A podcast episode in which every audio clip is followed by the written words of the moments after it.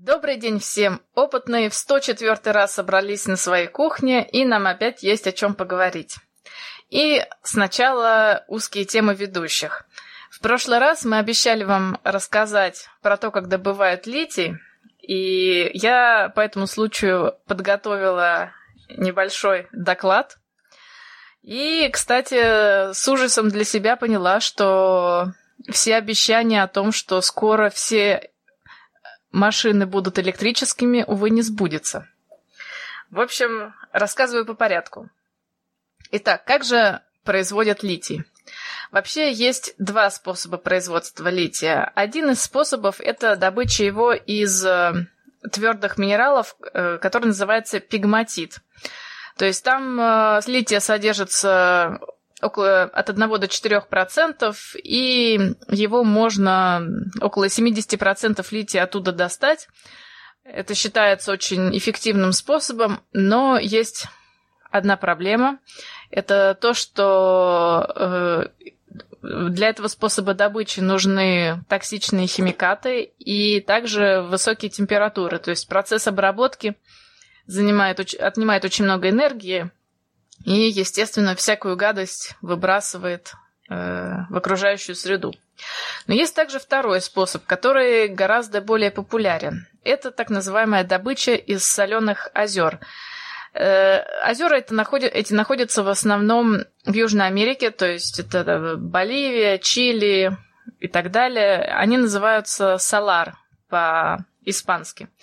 Это Э, эти озера содержат очень большую концентрацию соли, потому что районы как бы засушливые, воды мало, поэтому соль там концентрируется. И лития там совсем мало, всего там меньше одного процента. Но энергозатраты на добычу совершенно маленькие, потому что э, что значит делают? Просто выкачивают воду на поверхность, она там испаряется, потом соль осаждают, и, собственно, получается карбонат лития, который потом превращают в литий. Э, говорят, что это гораздо менее вредно для окружающей среды, хотя это тоже спорный вопрос. В общем, это два способа добычи. То есть добывается что? Добывается карбонат лития, который потом превращается в литий. И что я хочу вам сказать? Всего в мире Э, считается, что лития э, около 10 миллионов тонн осталось. Казалось бы, это много. А теперь давайте посмотрим на цифры, которые были а, опубликованы в журнале э, Renewable and Sustainable Energy Reviews в 2012 году. Значит, давайте будем считать так, что на каждый электромобиль нужно 16 килограммов карбоната лития или около 10 килограммов чистого лития. Теперь давайте посчитаем. Каждый год добывается 21 тысяча тонн карбоната лития. Естественно, сейчас пытаются увеличить эту добычу, но уже она, собственно, и так на пределе. А это значит, что э, ежегодно мы можем построить только 7 миллионов электромобилей. Вы думаете, это много, но на самом деле всего сейчас в мире 1 миллиард машин. То есть и в каждый год выпускается 65 миллионов новых автомобилей. То есть у нас 7 миллионов электромобилей. Это сколько получается в процентах? Ну, я даже, из, даже не знаю, это миллиарда? около 10%. Это да, да, это всего максимум можем 10% новых автомобилей сделать электромобилями. И тут же мы слышим заявления разных компаний, что начиная с 2020 года мы будем выпускать только электромобили. Ребята, я думаю, лития не хватит. Может, а, и вообще, не, если... только электро... не только на литии электромобили. Вот да, это, это если мы считаем, что вся руда идет только на литий, потому что литий же э, только на электромобиле, потому что литий же еще используется в производстве стекла, в медицине, то есть придется как-то поскромнее поскромнее. Закрывать больницы. Да, да, да нет заявления поскромнее делать. И вообще, если вся, даже вся руда, которая содержится в земной коре, пойдет на производство электромобилей, мы все равно не сможем все машины, которые сейчас находятся на Земле, заменить на электромобили. И лития просто не хватит. Также, если мы смотрим на цену лития, то где-то до 2015 года она просто повыша- повышалась, а сейчас идет просто вертикальная линия вверх. Угу. То есть э, скоро надо будет искать альтернативы. Но на самом деле а, альтернативы существуют. Есть э, натрий, которого гораздо больше, и который э, у него примерно та же похожие электрохимические свойства, там единственное напряжение ячейки чуть меньше. Но я думаю, скоро, если цена лития очень сильно увеличится, то придется и натрий использовать. В общем, вот такие вот дела. Есть надежда на какой-нибудь литиевый, литиевую комету, которая будет лететь на Землю, мы ее будем встречать здесь хлебом и солью. Нет, коллеги, единственная надежда – это на разработку систем, которые помогали бы литий потом перерабатывать. То есть э, использованные отходы превращать обратно в литий. На сегодняшний день все выглядит очень грустно, мало кто этим занимается, и там всего, по-моему, в мире 7 или 8 компаний, которые вот это все делают. С ростом цен на литий это будет повышаться и популярность, и таких компаний станет больше, ну да, но пока, к сожалению, мало кто об этом задумывается, как, как мне это видится. Но я сейчас готовлю, кстати, статью да, для Geek Times по переработке использованных аккумуляторов. Э, ну, готовлю я ее медленно, но тем не менее очень, потому что информацию очень трудно найти, какие сейчас э, новые методы появляются переработки. Но что хочу сказать, что пока что-то все не, не особо радужно выглядит. Но надеюсь, что займутся этим всерьез наконец. А если ездить на каких-то старых аккумуляторах, такие как в автомобилях были, с кислотой там или с щелочью? Да. Вес, объем, увы, там автомобиль будет... Э, просто это будет неэффективно, там будешь, не знаю, сколько там, 40-50 километров ехать и все. То есть надо какие-то инфра- инфраструктуры для зарядки. Ну да, они долго заряжаются, я помню. Да, и там по, по весу тоже и по объему совсем это неинтересно. В чем, в чем литий хорош, это в энергоемкости. Понятно. То есть надо покупать электромобили уже сейчас, а то потом их точно не купим. Там будет еще да. дороже. Ну, еще надо не забывать тот факт, факт, что жизнь аккумуляторов, она тоже ограничена. То есть э, ну, Сколько? Ну, несколько лет. Не знаю. Они, по-моему, гарантии, ну, несколько... ну, я про Теслу говорю, по-моему, гарантии mm-hmm. на три года, и, и эти же три года, э, кроме того, что это гарантия на автомобиль, это гарантия на аккумулятор. И, по сути, у тебя заканчивается аккумулятор, у тебя заканчивается автомобиль. Ну да. Да, не, не густо как-то, три года. Ой, или пять лет. Я могу сейчас врать. Ну, пусть меня там слушатели поправят, Даже... если что. Ну, пом- пом- что-то мне запомнился три года, но, возможно, там больше. Но я помню, что, в общем, у тебя, когда износилась батарейка, то, по сути, у тебя и гарантии на автомобиле нету, и, короче, дальше уже становится бесполезно. Так, Надо... коллеги, я вам больше скажу, даже в гибридных автомобилях, если умирает аккумулятор, все, машина, машина не заводится. В смысле, там стартера? Ну, стартер нужен? Ну, как-то да. То есть, если, если э, батарейка сдохла, то все, машина не едет. Ага. Ну, ну, там зависит от системы, конечно, как там она интегрирована, но... Гибридных там попроще, там не такие большие эти батарейки, и если просто для того, чтобы завестись, то, наверное, на дольше хватит аккумулятора. На них, на тех аккумуляторах, которые в гибридных, там можно проехать всего пару километров, если чисто на аккумуляторе ехать, поэтому они не, не особо для езды сделаны. Там они на то и гибридные, чтобы топливо использовать все-таки в основном.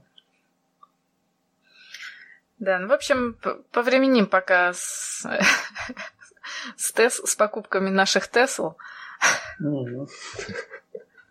Понятно. А подожди, Тесла же еще выпускает целый там э, аккумуляторы, которые вешаются на стену, эти огромные. Для ну да, домашние. Да. Ну да. Вот это что же ну, там тоже... тоже туда уходит? Те же самые проблемы. Ну, пока все это хорошо работает, но надо, надо чтобы Тесла занялась серьезно. Я вот, я, я, честно говоря, не знаю, как они перерабатывают потом эти аккумуляторы. Надо, кстати, вот к следующему выпуску подготовлю тему, что делает Тесла с, отработан, с, с отработанными аккумуляторами, потому что надо как-то литий добывать обратно. Возвращаем. А может быть, где-нибудь на, на ближайшем небесном теле есть литий, можно будет на, на, надеяться, что в ближайшие сто лет его можно оттуда как-то там добыть. Но на Луне точно нет. Привезти а дальше, в сумочке. А дальше уже добывать сложно. Ну да, там цена опять будет. Да. Кстати, вы знаете, что литий еще нужен для для так называемых э, новых типов э, ядер атомных реакторов, это которые вместо расщепления, наоборот, это как-то fusion reaction. Это, это как, э, как он называется по-русски? Yeah. Новые типы, ну, которые называются токамак и так далее. Термоядерный? Да, да, термоядерный синтез, вот. Вот туда, кстати, литий нужен тоже, чтобы, по-моему, какие-то тяжелые... Нет, нет, нет. Там литий используется для того, чтобы делать то ли тритий, а потом третий взаимодействует, я уж не помню, то ли, э, вот, то ли с гелием, то, как-то так, по-моему. И производится там... Слушай, а, Нет, или с а водородом. Ведь можно, а ведь можно из э, одних элементов делать другие, там, на тех же атомных станциях, еще и энергию выделять, если там суммарная масса будет меньше. Ты берешь, а литий это первый, ну, третий, ладно, элемент, берешь какой-нибудь там четвертый элемент в табличке Менделеева, берили, и, и его как-то расщепляешь, и суммарно получаешь литий плюс много энергии. Нельзя так?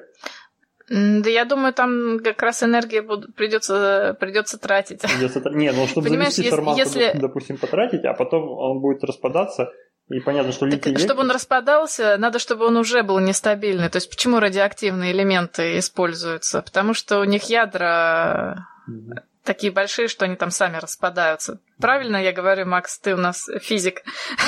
Ну, похоже на правду, да. Скорее всего, так и можно есть. Завести ну, давай, цепную реакцию можно завести там.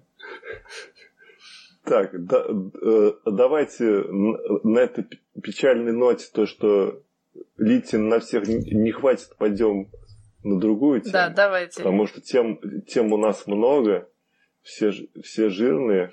Да, я вам единственное хочу еще напомнить правила техники безопасности. Если вы работаете в лаборатории и вдруг с потолка начало, начало что-то капать, действуйте так, как будто это не вода.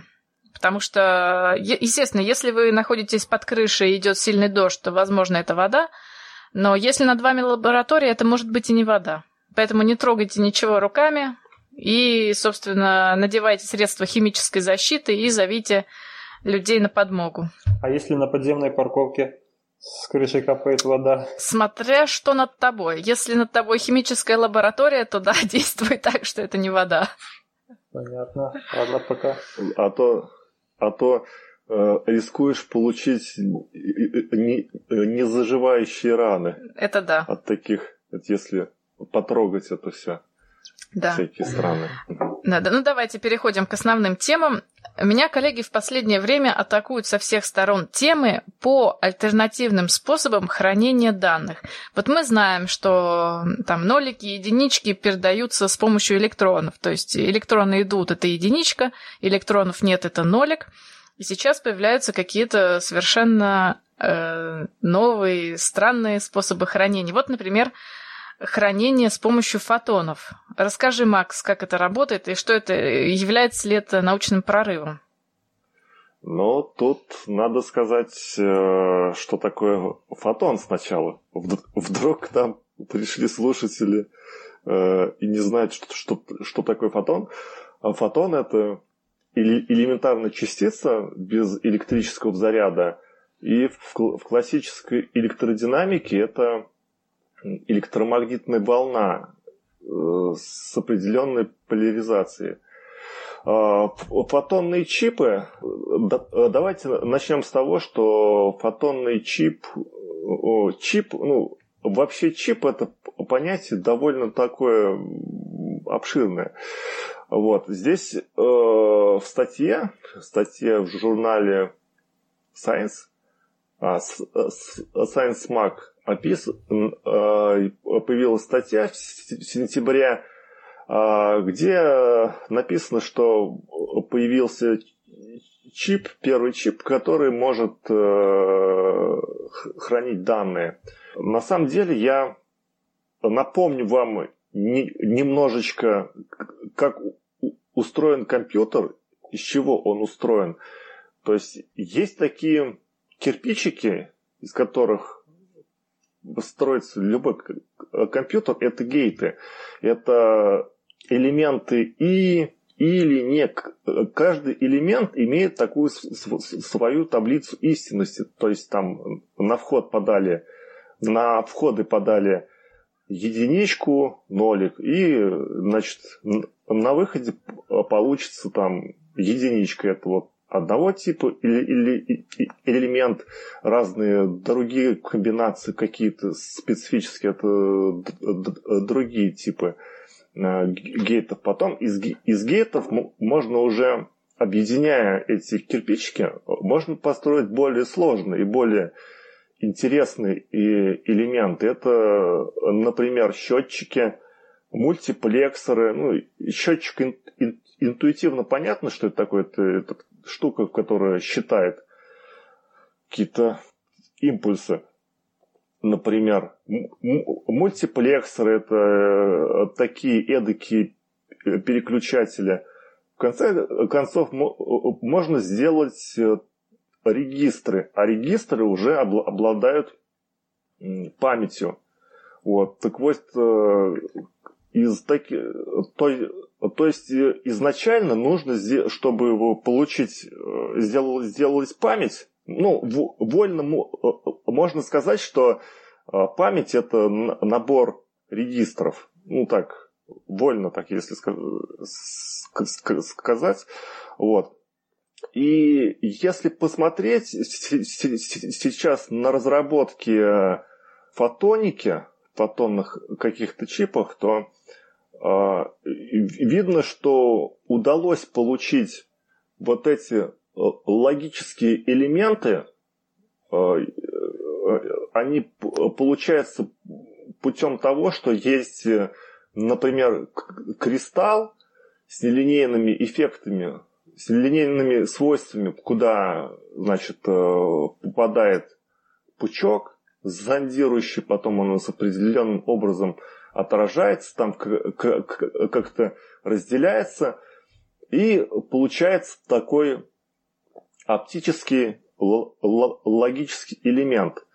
Э, но надо сказать, что чтобы получить вот эти элементы оптические нужны нелинейные эффекты, которые зачастую проявляются только при высокой мощности лазера. То есть, как бы получается, что не, не, не все так просто.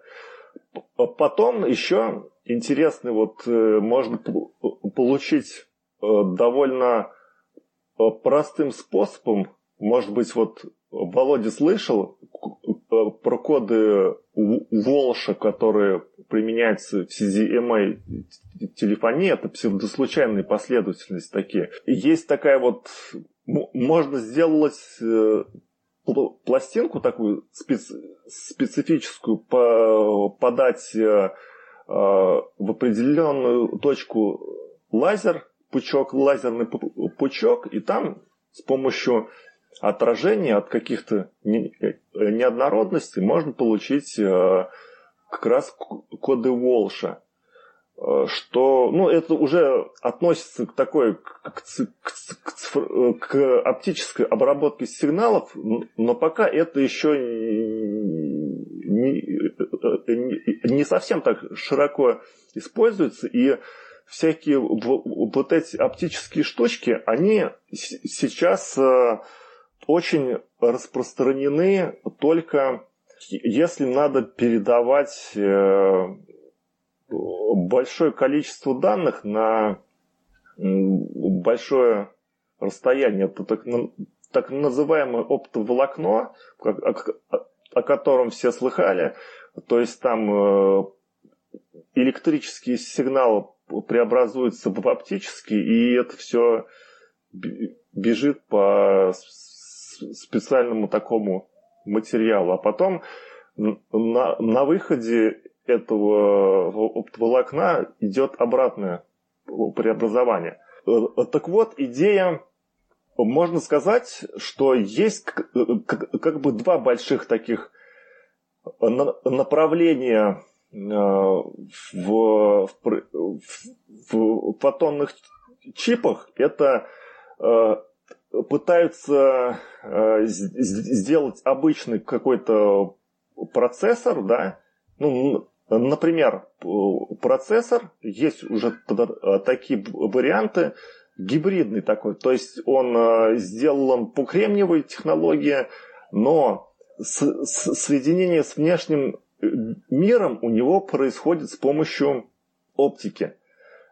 Это уже э, есть, например, IBM в 2012 году выпустила процессор, где около 70 миллионов транзисторов и где-то около тысячи там оптических элементов.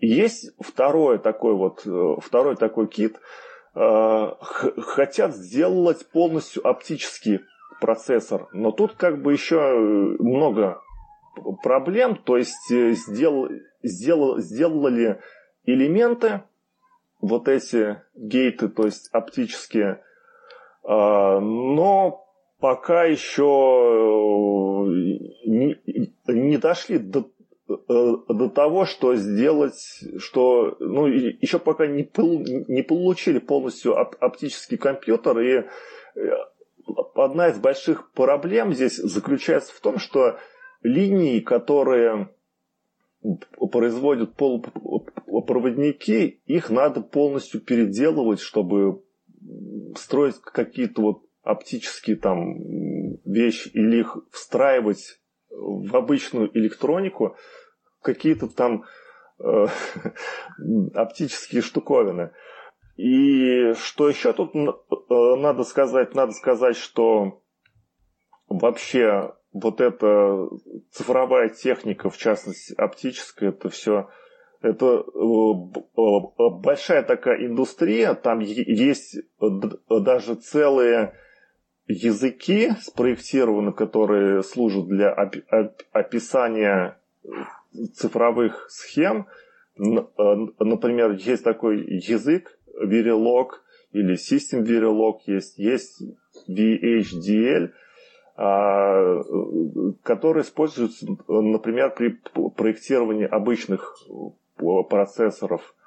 А, вот. Э, итак, вернемся к статье после всего этого. То есть здесь э, получили, получили в университете в Оксфорде, в UK и Тут был тут два человека, один из Оксфорда, второй из э, э, института технологии в германского, немецкого. Вот, они получили такой э, вот такую вот штуковину, которая может хранить данные, то есть память. Но тут надо понимать, что как только вы лазер отключили, то данные у вас потерялись. А, вот. И да, это безусловно, это прорыв такой. Очень интересно все это, но пока еще в ближайшем будущем мы, мы с вами не увидим на прилавках э, оптических фотонных э, компьютеров. Так что вот, вот мой рассказ. А, а можно вот у меня, э, может быть, э, глупый вопрос. А квантовый компьютер, это, это тоже фотоны используют? Квантовый компьютер э, мы э, несколько раз собирались в подкасте осветить эту, этого зверя, но у нас не хватает каких-то знаний по, по квантовой механике пока, поэтому мы, мы пока его не, не трогаем, но... Но это другая оп, система. Оп, оптически, да, это другая система, квантовый компьютер это э, другая система, но там тоже используются э, оптические вещи, могут использоваться тоже. Ну вот. хорошо. Но да. пока... Да. Да, сп- спасибо, Макс, за, за такой подробный рассказ. И тут еще одна из тем слушателя, а точнее слушателя Нема, тоже касается этой же темы хранения данных, поэтому я думаю перемещу эту тему в основные темы. Э, эта тема э, вот в мае 2017 года вышла, и называется она «Химическая, э, химическая ячейка хранения данных» или «Химический бит». Его по-английски называют «чит». Значит, я не знаю, показывали вам в школе на уроках химии реакции Белоусова-Жаботинского. Ли. Это называется еще химические часы. То есть перед вами мензурка с розовой жидкостью, она потом становится голубой, потом опять розовой, то есть э, постоянно, не, каждые несколько секунд меняет цвет. Э, значит, в чем смысл этих реакций? Значит, э, реакция Белоусова-Жаботинского – это на самом деле десятки параллельных реакций. И почему она меняет цвет? Потому что реагенты одних реакций являются продуктами других. То есть, допустим, заканчивается реагент, меняется цвет, или там заканчивается продукт, э, слишком много становится продукта, меняется цвет. В общем, реакции эти характеризуются тем, что в них вот эти изменения веществ э, двигаются с помощью такого фронта. То есть, если мы, допустим, в чашку Петри на, нальем вот, вот этой смеси, значит, мы увидим, как такие получаются круги э, разного цвета. Ну, в общем, я, я вам тут не смогу это рассказать, надо вам на YouTube посмотреть, как это выглядит. Значит, в чем фишка? Э, ученые вместо того, чтобы использовать обычный катализатор, положили в эту реакцию, добавили в эту реакцию катализатор, который реагирует на свет, на определенную длину волны и поместили три капельки жидкости, содержащие вот эту реакцию Белоусова-Жаботинского в масло, по-моему. И, значит, э, с помощью света они смогли контролировать э, направление, в котором, в котором перемещается вот этот химический фронт. И, значит, э, говорят то, что можно хранить данные в течение 18 или 19 секунд. Тут очень сложная статья, мне было очень сложно ее понять. В общем, я вам как-то пересказала своими словами. Если кто специалист, можно самим почитать. В общем, то есть э, все идет к альтернативным способам хранения данных. Вов, а скажи мне, в чем проблема в нынешней системе хранения данных? Что мы уже к границе приближаемся размеров транзисторов?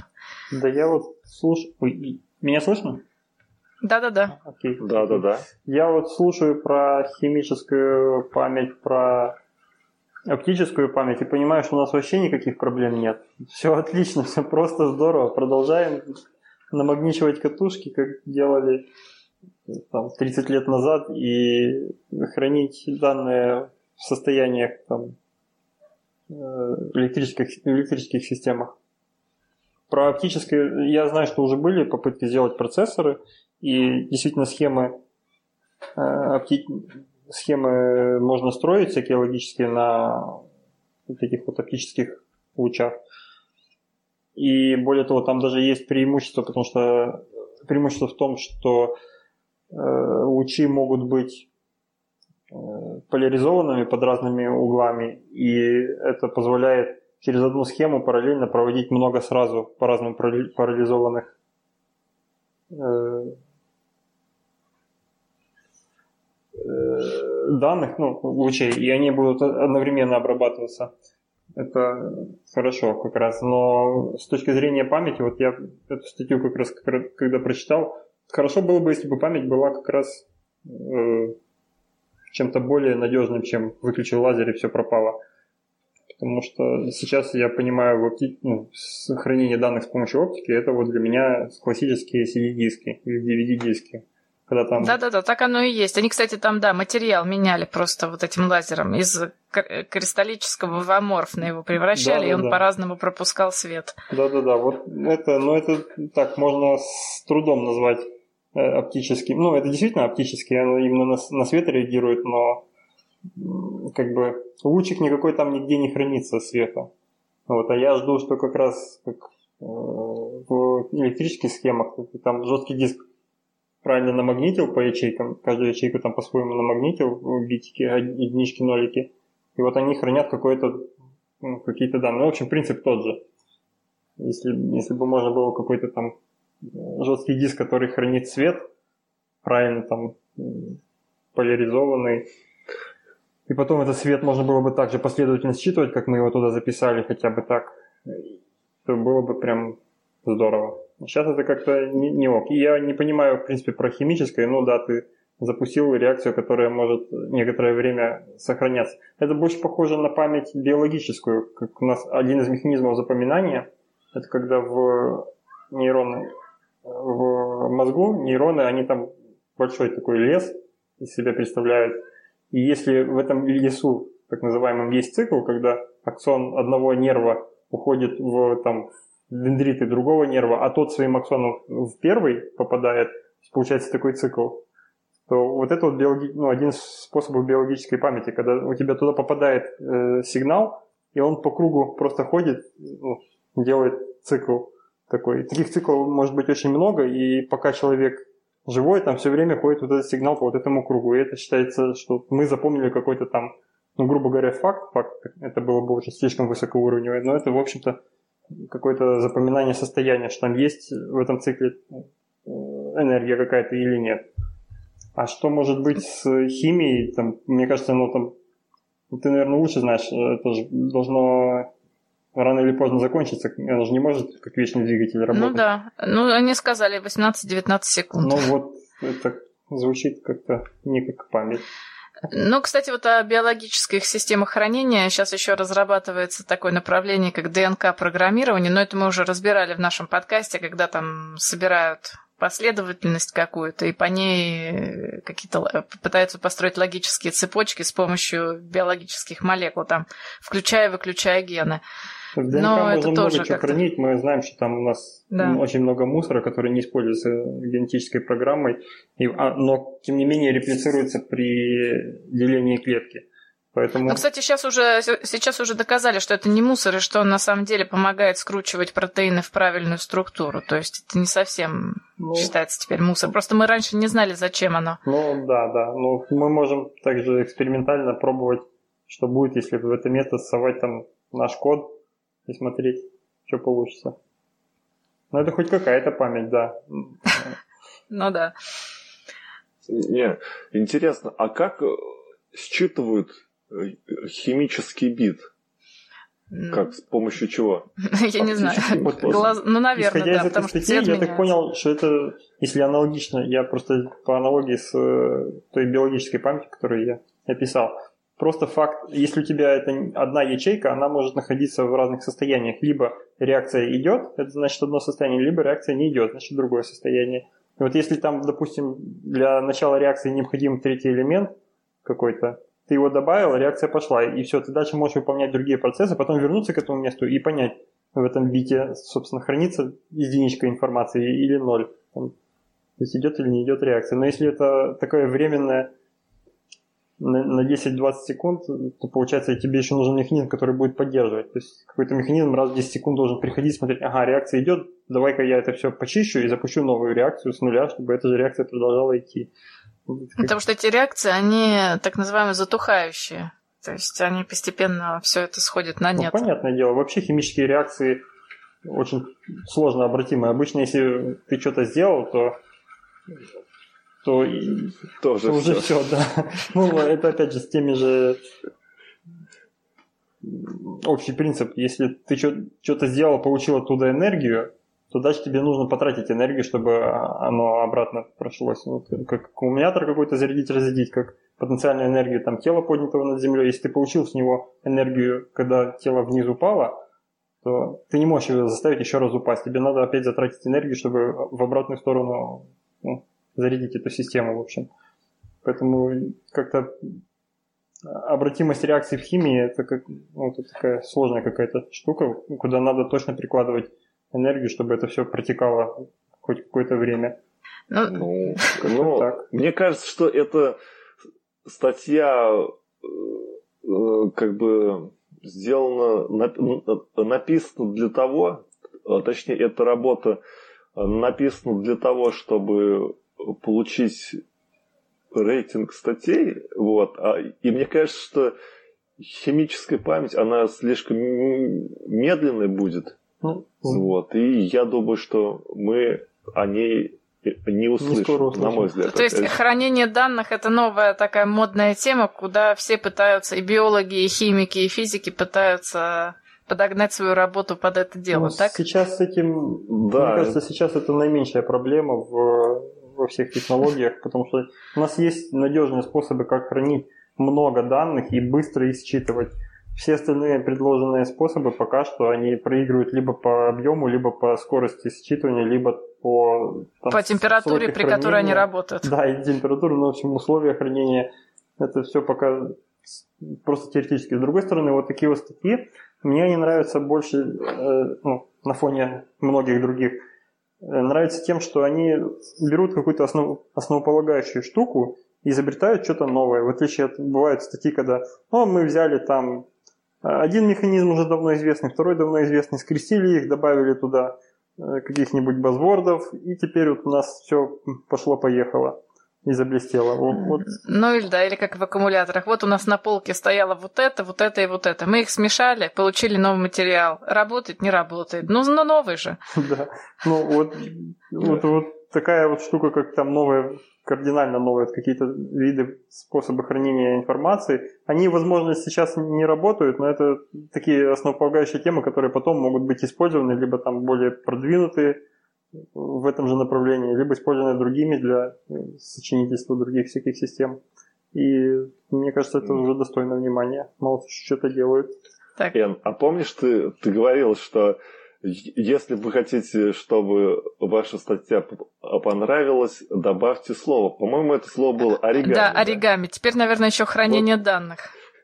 Вот, наверное, что-то такое. Ну, пока я еще не, не видел засилия этих методов хранения данных. Ну, посмотрим. Может быть, действительно это следующее, там, следующий год будет самый хайп вокруг Новые этого. виды хранения данных. Uh-huh. Да, мы опять опытные на кухне делают предсказания. Uh-huh. Да, мы всегда их делаем, не всегда следим потом за, за ними. Но в этом же интерес. Ну да. Хорошо, давайте тогда к следующей теме, а то у нас такие темы все объемные. Э, в этот раз тема из робототехники. Давно мы что-то о роботах ну, хотя как давно, с прошлого раза о роботах мы не говорили. На этот раз э, тут немного другая система. Это когда роботы индивидуальные собираются в одну, можно так сказать, нервную систему и работают как они один организм. Вов, ты или, или, или Макс, кто там это ну, давай сможет я расскажу. рассказать? Э, ну, сразу скажу спойлер. Мне кажется, ничего тут особо нового нету, и вот это одна из тех статей, о которых я в предыдущей, предыдущем пункте говорил. Э, уже давно было все известно, и на какой-то научный прорыв это не тянет, но тем не менее, э, ребята из, я даже не помню, указано ли было, где они, откуда эти люди, здесь пять авторов статьи. По-моему, это Сейчас скажу. Ну, в общем, не важно пока. Я... Просто статья опубликована в журнале Nature Communications, и она описывает э, модель э, роботов, когда каждый робот может сам по себе выполнять какую-то работу, но э, когда они э, находят друг друга, они могут объединяться в заранее, пред, пред, э, ну, заранее запрограммированные схемы, друг, друг с другом, и тогда выделяется один робот, который там находится в нужной позиции в этой схеме, который начинает управлять всеми остальными. Связь между ними беспроводная, они поэтому как бы не надо никаких жестких коннекшенов между ними, просто они начинают действовать как один робот, э, когда сходятся вместе, скажем так. Ну, здесь для иллюстрации этого приведены картинки, как э, группа роботов собирается, разбирается, и в какие они структуры потом собираются. И я не понял, как они потом вместе могут действовать, но указано, каким образом они выбирают того, кто будет ими, в общем, робота-предводителя. Того, кто будет управлять логикой всех, логикой действия всех роботов, чтобы они действовали как единый организм. Это приводится пример, что это похоже на нервную систему, когда у тебя есть э, головной мозг, есть спиной мозг, есть, в общем-то, нейроны, которые уходят к э, мышцам, там, грубо говоря. Головной мозг выдает, э, выдает сигнал, что нужно сделать то-то, он решает сделать что-то.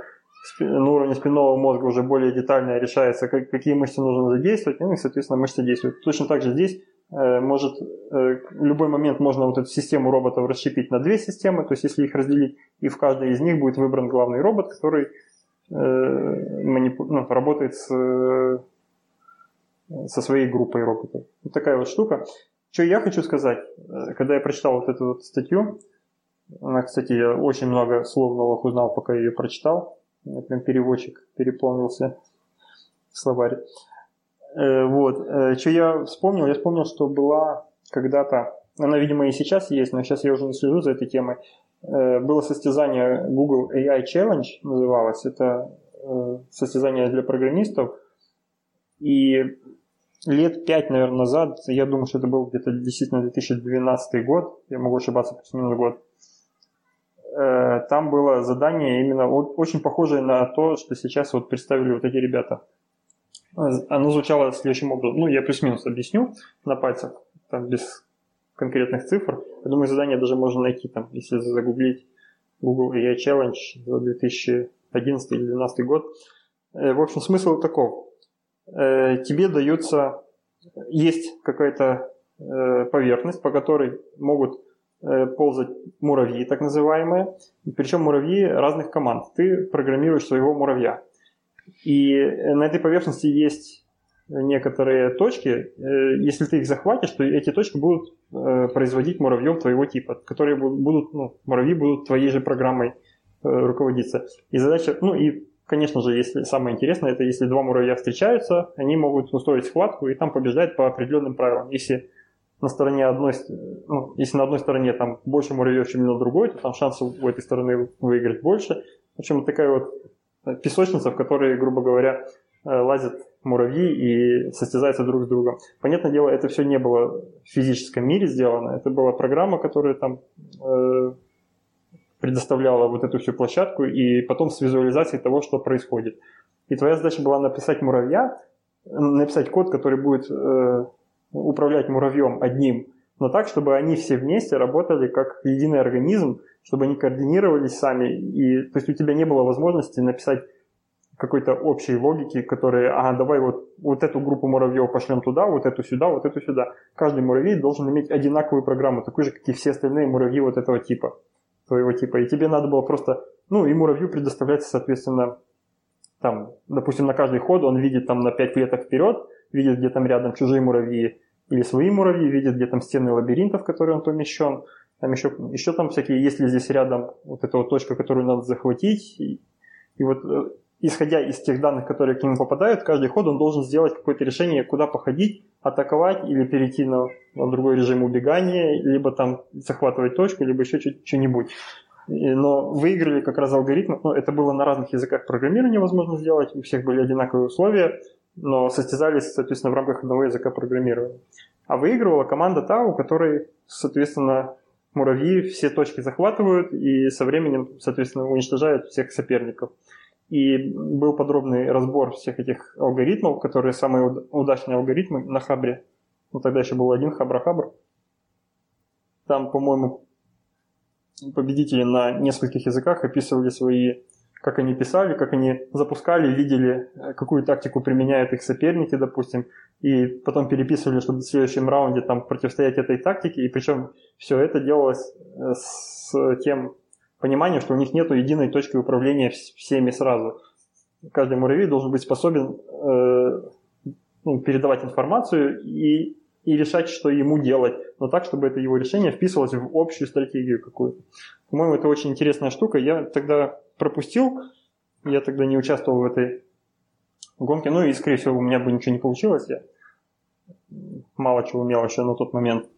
Вот. А мой друг там занял какой-то там, не знаю, десятку что ли вошел на JavaScript, программировал своих муравьев, и очень хорошо получилось. И самое интересное, конечно, в конце была визуализация того, как ты запускаешь, видишь, что там такой большой э, лабиринт, и по которому муравьи разного, разных цветов, начинаешь болеть за свой цвет и понимаешь, как они там объединяются. Если он видит, что там против него много муравьев, начинает удирать. Если один на один, то он начинает что-то там ползать, рыскать влево-вправо, искать, нет ли рядом своего муравья, чтобы вместе атаковать, там всякие такие штуки. Было очень весело. По-моему, сейчас это просто в физическом мире начинают вот эту же задачу воплощать в жизнь. Я вспомнил тут э, статью, которая была много лет назад, когда еще мы вдвоем с Женей, по-моему, были. Эта статья называлась «Дроплеты», и там описывались такие простецкие роботы. На, на вид они были попроще, чем здесь на фотографии, которые тоже объединялись в некий организм и вместе действовали. Видимо, это вот дальнейшее продолжение, улучшение такое. Да, от, очень. От того старого. Ну, похоже, что да.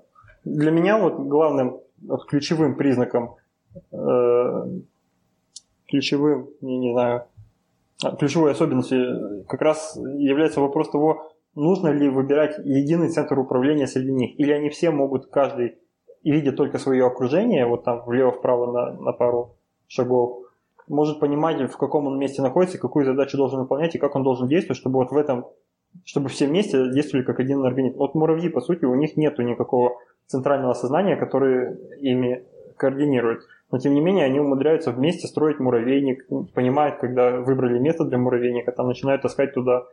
Потому что у каждого есть какая-то алгоритм заложен биологически, ну, это эволюционно произошло, который позволяет им, э, просто обмениваясь друг с другом какой-то там информацией, там запахами, они умеют обмениваться, э, в итоге действовать как действительно единственный организм. Их как раз приводят все время в примере, как может э, маленький юнит быть, много одинаково маленьких юнитов запрограммированных, работать в итоге как, как будто бы они запрограммированы чем-то, каким-то высшим разумом, каким-то э, чем-то управляющим всеми ими. Хотя ничего такого нет. Поэтому с, этой точки зрения э, роботы, описанные в этой статье э, в журнале, они как-то мне не внушают такого доверия. По-моему, там как-то сделали... Ну, оно, оно выглядит приблизительно так же, но э, по сути все равно есть... Они когда видят друг друга, они объединяются, выбирают одного главного и решают задачу, безусловно. Они потом работают как единственный организм, но контролируется главным, который выполняет как бы уже другую... У него уже на главном роботе э, выполняется другой алгоритм, не тот, который выполняется на всех остальных. Вот, получается, он уже какой-то мастер-робот. Вот такое. Ух ты. да, спасибо, Вов, за подробный разбор. Я-то думала, это все теперь пойдет революция в робототехнике, а оказалось, система уже использована где-то. Да, может быть, может быть, те люди, которые программировали вот пять лет назад вот этих роботов, сейчас уже работают где-то в компаниях, которые программируют физических роботов и делают программирует наше будущее, делает то, как, как будет выглядеть будущее робототехники. А мне э, пришла сейчас интересная идея такая. Э, представьте, такие вот роботы-пылесосы, да, вот они по квартире ползают, а у тебя, например, была в террариуме черепаха, и она выползла куда-то и ползает по, по, по, по квартире а под ней надо пропылесосить. И вот эти э, роботы объединяются, издвигают, утаскивают и пылесосят. А потом выносят мебель, телевизор и все остальное, что им мешает пылесосить наружу, так? Да слушай, ну это слабое место, моя идея. Да. Есть, есть уже известная, не знаю, как назвать, конспирологическая теория, но, в общем, одна из теории того, что будет в будущем с роботом, если, если это все не остановить, это безобразие развития робототехники. И она широко известна под э, таким примером, когда придумают робота и искусственный интеллект, который будет им управлять, и дадут ему задачу делать скрепки. И в итоге он э, будет делать скрепки, будет делать, ну, у него задача будет максимизировать количество скрепок на выходе. И он будет э, там оптимизировать процессы внутри себя, чтобы это все достичь, чтобы меньше тратить энергии и больше, соответственно, успевать сделать скрепок. Потом закончится, ну, будет заканчиваться, не знаю, материал под скрепки, он начнет все вокруг себя поглощать, и чтобы только больше скрепок сделать, и в итоге весь мир будет разрушать, просто чтобы делать скрепки. Будет людей уничтожать и делать скрепки, скрепки, чтобы, потому что у него заложена задача вот, максимизировать вот, вот эту функцию. Ну и это приблизительно то, что ты говоришь про роботы, которые будут пылесосить под черепашкой. Да, опасайтесь робота-пылесоса. Да, да, да. Ну и еще, одна, давайте... еще одна такая антиутопическая теория о том, что как она серая, серая грязь, как она называется, когда роботы будут, ну, э, нанороботы будут перерабатывать все под свое, ну, ну, в общем, будут размножаться некон, неконтролируемо и перерабатывать всю биологию под э, свои нужды, чтобы там, все больше и больше размножаться и строить себе подобных. Ну, они не размножаться в биологическом смысле, а просто самовоспроизводиться. И в итоге покроется Земля серой Кстати... слизью, которая будет состоять из этих вот нанороботов. Да-да-да, кстати, потому что до сих пор же непонятно, кстати, до сих пор непонятно, как самые первые молекулы стали размножаться. Потому что для того, чтобы одной молекуле размножиться, нужна вторая. А чтобы вторая появилась, первая должна считать э, себя информацию. Так что это, знаете, проблема яйца и курицы, как появилась вообще Нет, жизнь. вот про, про то, что чтобы одной размножиться, нужна вторая, тут это не сразу. Вот на уровне молекул еще так не, на, не надо было. Это потом стало нужно Ну да, делать. на уровне уже ДНК. Да, когда уже появились ДНК, когда, чтобы не чтобы уменьшить вероятность э, какой-то там ошибки в ДНК и ее воспроизведения, нам нужно э, было уже две разных ДНК, чтобы они в сумме делали третью, которая с большой вероятностью ошибку и там, и там не воспроизведет. Вот. А на уровне, когда это еще там единичные какие-то клеточки или там, не знаю, молекулы просто повторяются, еще не нужно было второе иметь. Там все просто должно быть. И даже проскакивала где-то статья, я ее не читал, я читал только заголовок. Э, статья о том, что кто-то э, выдвинул теорию, ну, уже давно выдвинул, и, собственно, недавно еще раз она попала в новости, о том, что, э, ну, собственно, что, что такое жизнь? Это вот если взять какую-то систему, где нет жизни, и там полный хаос во всех молекул, на уровне молекул, на уровне там более макроскопических объектов, и жизнь – это внесение какого-то вот порядка в этот хаос. То есть начинает молекула объединяться каким-то упорядоченным способом. И после этого воспроизводиться, и то есть все вокруг себя вот э, как-то упорядочивать. Так вот, э, в статье была идея о том, что упорядочение, упорядочение, упорядочение, ну, в общем, вы поняли. Чевание. Да, Структурирование. Э, вот всего хаоса – это одно из э, основополагающих э, принципов хаоса. То есть каким бы он ни был, рано или поздно должно э, начаться упорядочение вследствие вот, ну там должны быть, я так понимаю, в этой статье приведены какие-то расчеты, что это вот прям любой хаос рано или поздно начнет упорядоч, упорядочиваться после какого-то там э, хаотического события очередного, которое абсолютно не, не вносит порядка, начнется э, вот это вот э, структурирование самого себя. И таким образом пытаются объяснить, что жизнь все-таки должна была зародиться, зародиться рано или поздно все равно в любом, ну, там, в любом хаосе, в который там находится в каком-то изменяющемся состоянии. Ну, это противоречит вроде как э, энтропии. Да, да, вот это много чему противоречит, и поэтому Поэтому, наверное, интересно будет почитать. Если я найду эту статью, я, может быть, там к следующему разу приготовлю. Я, кстати, читала, почему... Есть одна, одна из теорий, почему это вообще не противоречит энтропии. Это потому что упорядоченные системы более эффективно рассеивают энергию, потребляют ее и преобразовывают. Но это мы уже куда-то в какие-то дебри зашли, у нас время поджимает. Метафизику. Да, да, да, в метафизику. Давайте вернемся в нашу палату. И вот тема как раз про больницы. Значит, э, все мы знаем, что есть такая, существует на сегодняшний момент такая проблема в больнице. Это рост э, бактериальных бактериальных э, слоев на разных поверхностях. И это может быть, э, это может быть катастрофа, потому что некоторые из этих бактерий, они могут быть устойчивы ко всем антибиотикам. И, значит, э, ученые шведские выяснили, что, допустим, если на экран смартфона подать напряжение, то бактерии на нем не размножаются. А почему? А потому что э, вообще, когда бактерия присасывается к поверхности, чтобы жить, ей надо куда-то девать свои электроны. То есть, если поверхность уже и так заполнена электронами, она просто не может, ей некуда откладывать свои электроны, и она не может размножаться.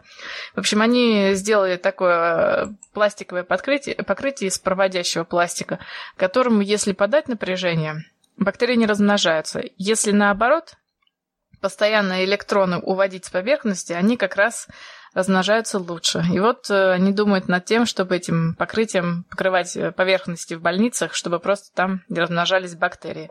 Вот я вам как э, быстро рассказала тему. И... То, то, то есть хлорку отменяем? Да, хлорку отменяем. Но оно, правда, пока, дороговато пока. Но я думаю, скоро эту проблему решат. А жизнь, жизнь важнее. Я представил, что в следующей версии там какого-нибудь Android или iOS будет пункт в меню, в котором ты так с лагером сможешь выбирать, сколько ты хочешь, насколько ты хочешь обезопасить свою поверхность, которую ты тапаешь каждый день от бактерий. Там, мол, до максимума ее протянул, и у тебя написано там Теперь вы в безопасности, у вас бактерии на экране не размножаются, но это снизит заряд вашего аккумулятора, вам не будет хватать на день. Ты там начинаешь искать компромиссы. Нет, мне, пожалуйста, так, чтобы на день хватало, но чтобы бактерий было на экране не очень много. Да, точно. Давайте теперь я предлагаю перейти к темам одной строкой. У нас тут э, Макс хочет про Кассини рассказать. Космический зонд Кассини растворился в Сатурне. Статья. То есть э, миссия длилась 20 лет.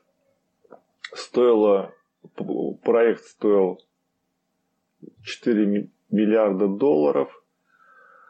И наш дорогой Кассини упал на Сатурн. Но это было, он, он... так и должно было быть, да? Это было запланировано. Да, так и должно было быть, потому что в нас сказали, мы, конечно, можем его там отправить путешествовать дальше по космосу, но это бесполезно. А вот если мы его разобьем о, о планету, то мы можем получить еще дополнительные данные полезные. И насколько я помню, за, за 20 лет успел передать около 600 гигабайт данных, всяких э, разных полезных. И, ну что, здорово, 20 лет работал в жесточайших условиях и, и мог бы еще бы. Это, слушай, мы, люди, многого добились в технике, я вам скажу. Да, я, вот я добавил в шоу-ноты еще ссылку на видео, там краткий обзор э, жизни, чего успел сделать э, Кассини за свою миссию. Его там один или два раза продлевали эту миссию, она не должна была быть столь долгой, а потом решили все-таки сжечь в атмосфере, чтобы не, не разносить микробы по космосу. До сих пор существует вот эта мысль, чтобы э, уничтожать спутники, созданные на Земле, потому что они могут нести земную жизнь на себе в виде микроорганизмов. И чтобы эту земную жизнь самим не населить где-то там в, на других космических телах.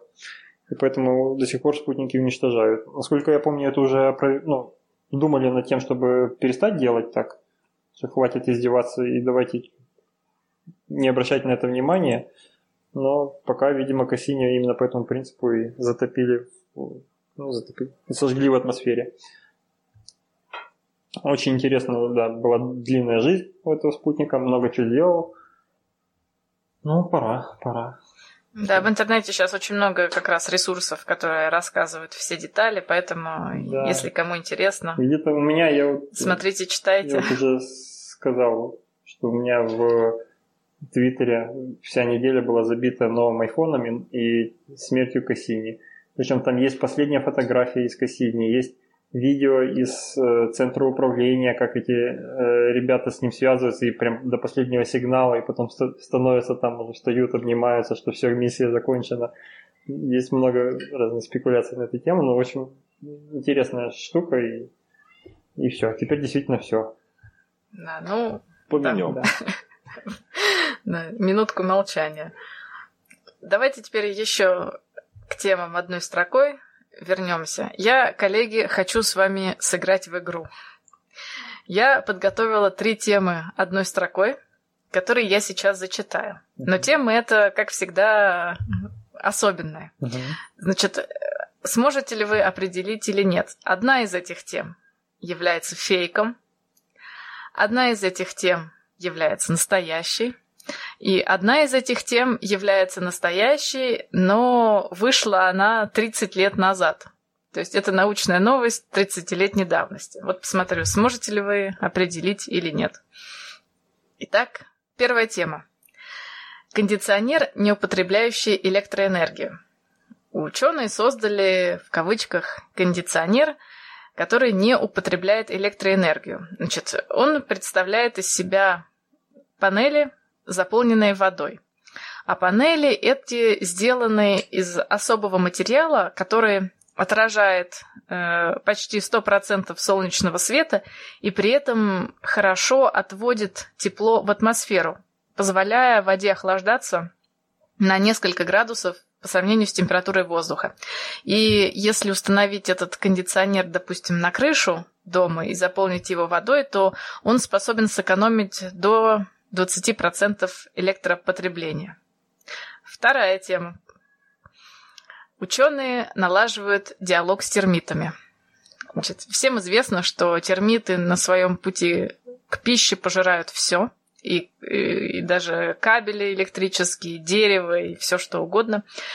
Поэтому ученые с помощью радиоактивных изотопов проследили процесс синтеза феромонов Э, в термитах, которыми они обмениваются. Например, некоторые феромоны сигнализируют об опасности, а другими феромонами они метят дорогу с пищами.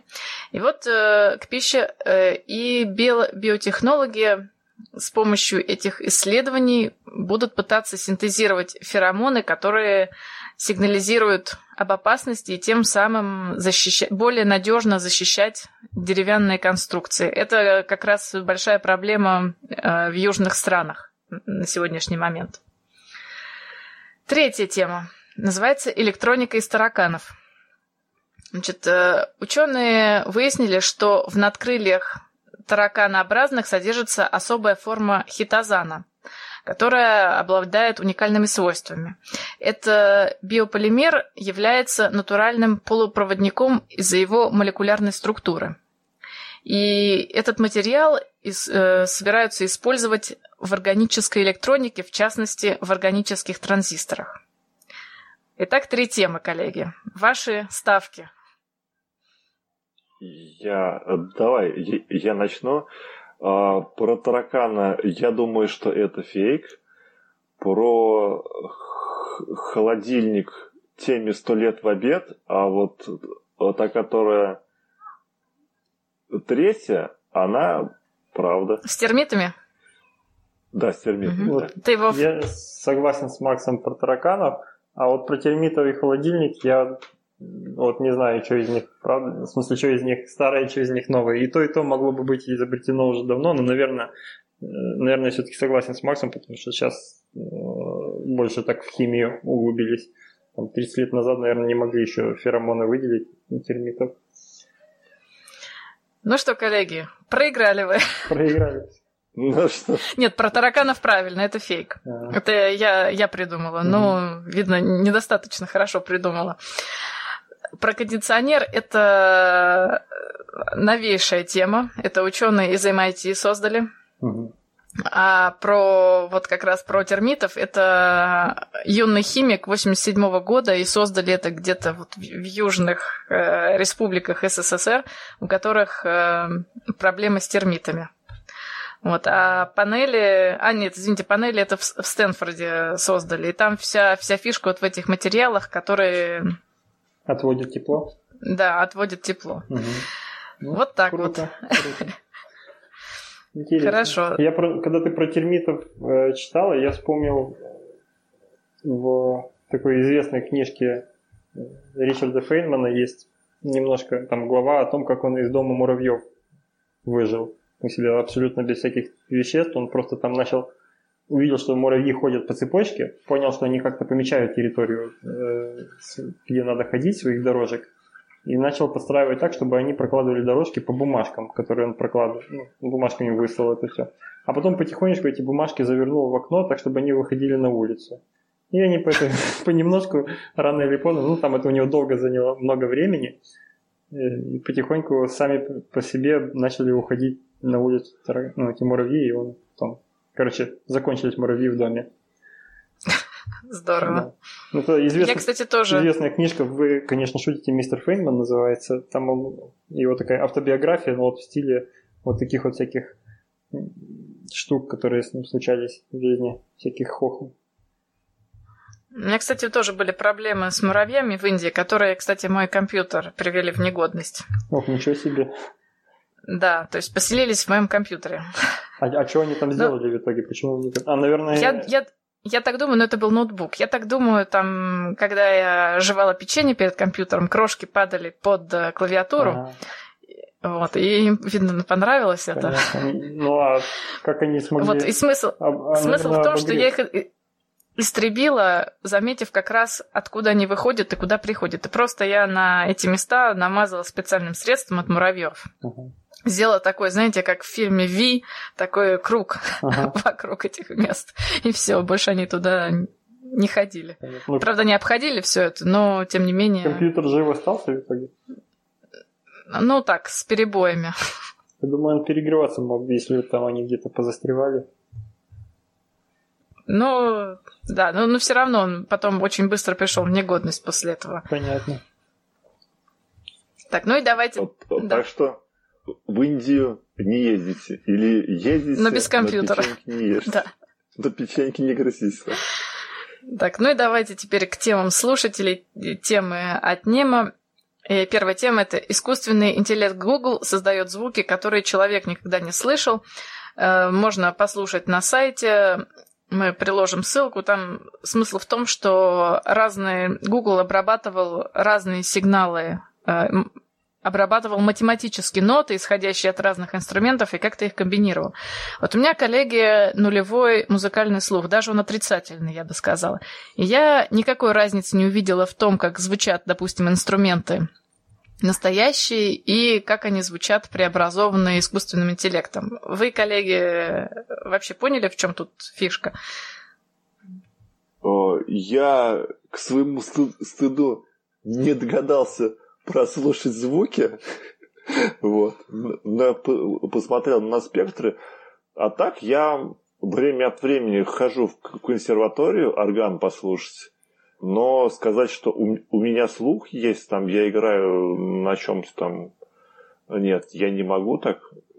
Может, Володь, ты у нас музыкант? Я не музыкант отнюдь, но вроде бы у меня там слух хороший и есть. Мне когда в детстве предлагали учителя музыки ходить к ним в музыкальную школу говорили, что, мол, вообще надо, нельзя терять. Но у меня очень плохо, я ленивый, я не смог бы. Я знаю, как эти ребята, которые заканчивают музыкальную школу, как они мучаются, как, как их это, я бы никогда это не прошел, и это не про меня.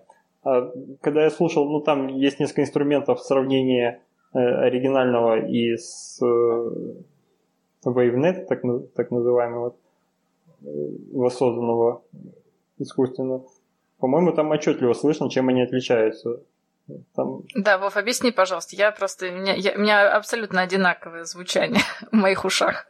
Но у тебя плохие наушники, я просто уверен, что ты должна слышать. Это нельзя не слышать, там они, по сути, разные звуки. Ну, как, они одной тональности, конечно, это, это нормально подобрано. И если там какой-то звоночек, слышно, что он, ну, как бы... В искусственном, например, вот если взять э, звук звоночка, ну или сейчас что это за инструмент, какой-то, не знаю, но он звучит как дзынь вот обычный, там, то ли треугольничек дзынькнул, то ли колокольчик дзынькнул. Э, в искусственном этом у него там появляются какие-то дрожания во время этого дзыня, которые ты не ожидал услышать. Ну, если бы так, если я его услышал где-то на улице, я бы никогда, конечно, не обратил внимания, что ой, как искусственно звучит. Но вот когда они рядом два, то, по-моему, отлично слышно. Ну, попробуй вот действительно на разных наушниках послушать или там в Да, колонках. попробую. Возможно. Я просто в ноутбуке слушала из динамиков. Да, там потом Посмотрим. начинается интересно, когда э, ну, там чуть дальше в этой статье есть примеры, когда несколько сразу музыкальных инструментов, и они звучат Тут даже спорный вопрос, где красивее звучат. Мне кажется, что в некоторых местах оно красивее звучит, когда искусственно сделано.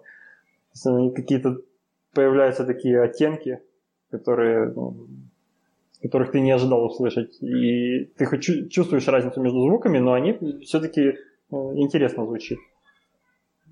Поэтому еще, может быть, за этим будущее действительно.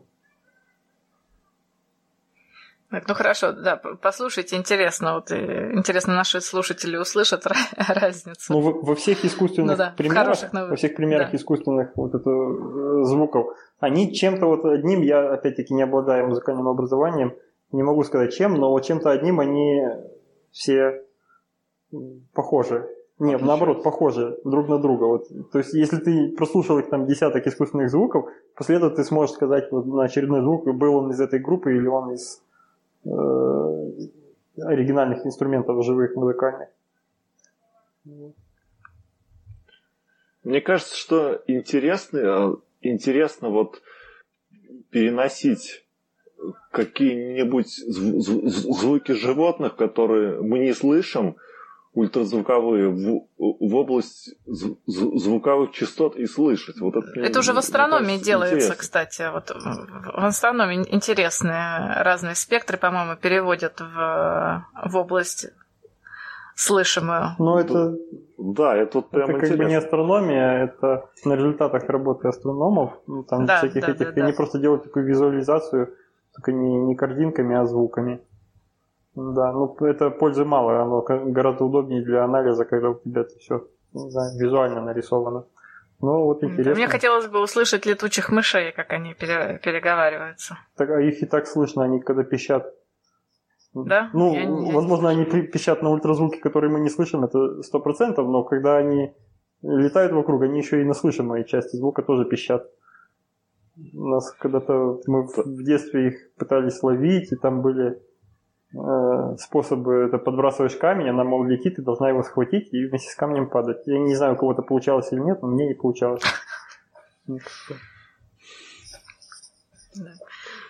Ну ладно. Окей. Опять мы что-то ушли. Да, опять мы уходим в какие-то неожиданные области. Давайте последняя тема. В MIT освоили печать гибкой мебели в геле. Если я не ошибаюсь, мы ее уже обозревали, либо я с вами обсуждал, либо с кем-то другим. Но я уже эту тему видел. Но тема появилась вот весной э, 2017 года. Ну, мы могли уже ее пройти. Ну, нас простят слушатели, если мы повторимся. Может быть, действительно уже Да, было. у нас, э, мы старые, у нас память плохая. Да, да, да. Да, в чем тут фишка? Это, ну, все представляют себе, что такое 3D-печать. Там жидкий пластик выходит из экструдера и тут же затвердевает. Но все, у кого есть 3D-принтер, представляют себе проблему печати различных мостиков между деталями, которые, где пластик просто капает вниз, и очень это все трудно сделать, сгладить. Ну и что сделали ученые? Они просто заполнили то место, где, куда ты печатаешь, вместо подложки просто э, такое ведро с, гель, с гелем поставили. То есть э, ты вводишь иглу в гель, в геле печатаешь, и гель как бы поддерживает вот эти все сложные структуры и не дает всем вот этим мостиком осыпаться. Ну и получается довольно забавно. То есть никаких деталей по материалам нет, но все выглядит очень гладко, и так достаточно крупные детали печатаются. В общем, можно из интересно. этого создавать мебель, потом собирать. Да, мебель можно делать, потому что крупные все-таки объекты. Я думаю, всякие как раз пружинищие вещи, такие где-то сеточки, там какие-то еще такой вот плана и объемные можно делать. Вот. Ну, в общем, чего? Хорошая идея, интересно, много практических приложений. Да, гель можно применять много раз, он не портится от того, да. что ты один раз напечатал. Просто ведро держи у себя этого геля и печатай им сколько угодно. Да, вот. и, и тем более, если его охладить, то материал будет еще и быстрее застывать. Да, я там не понимаю немного химическую составляющую этого процесса, почему материал, в принципе, в шприце находится жидкий, а из шприца выходит, ну, там есть вот этого экструдера выходит, и я думал, что он должен с воздухом контактировать, чтобы схватываться. А там, видимо, какая-то химическая, не знаю, полимеризация или еще что-нибудь такое происходит. Он может быть просто нагретый в экструдере, а потом он застывает, когда он в комнатную температуру А, ты думаешь, это просто... Входит. Ну да, я думаю, это так. Ну, может быть и так. Ну, это так нагретый, чтобы еще гель не вскипел. Надо... Ну, это... С... Да, вот это вот, кстати, мне тоже... Может, он действительно охлажденный, поэтому все это так быстро не знаю, ну, в общем, есть вопросы, но выглядит... Но там сам процесс красиво, выглядит все... гипнотически. Можно смотреть, как их там э, вводится вот эта иголка по гелю, а гель еще сделан непрозрачным, а таким замутненным, что добавляет красивости. В общем, можно... Да, и с подсветкой, смотреть. в общем, да. Да-да-да. Ну и все, на этом наши темы заканчиваются. Услышимся через две недели. Всем спасибо, всем пока. Пока. Пока-пока.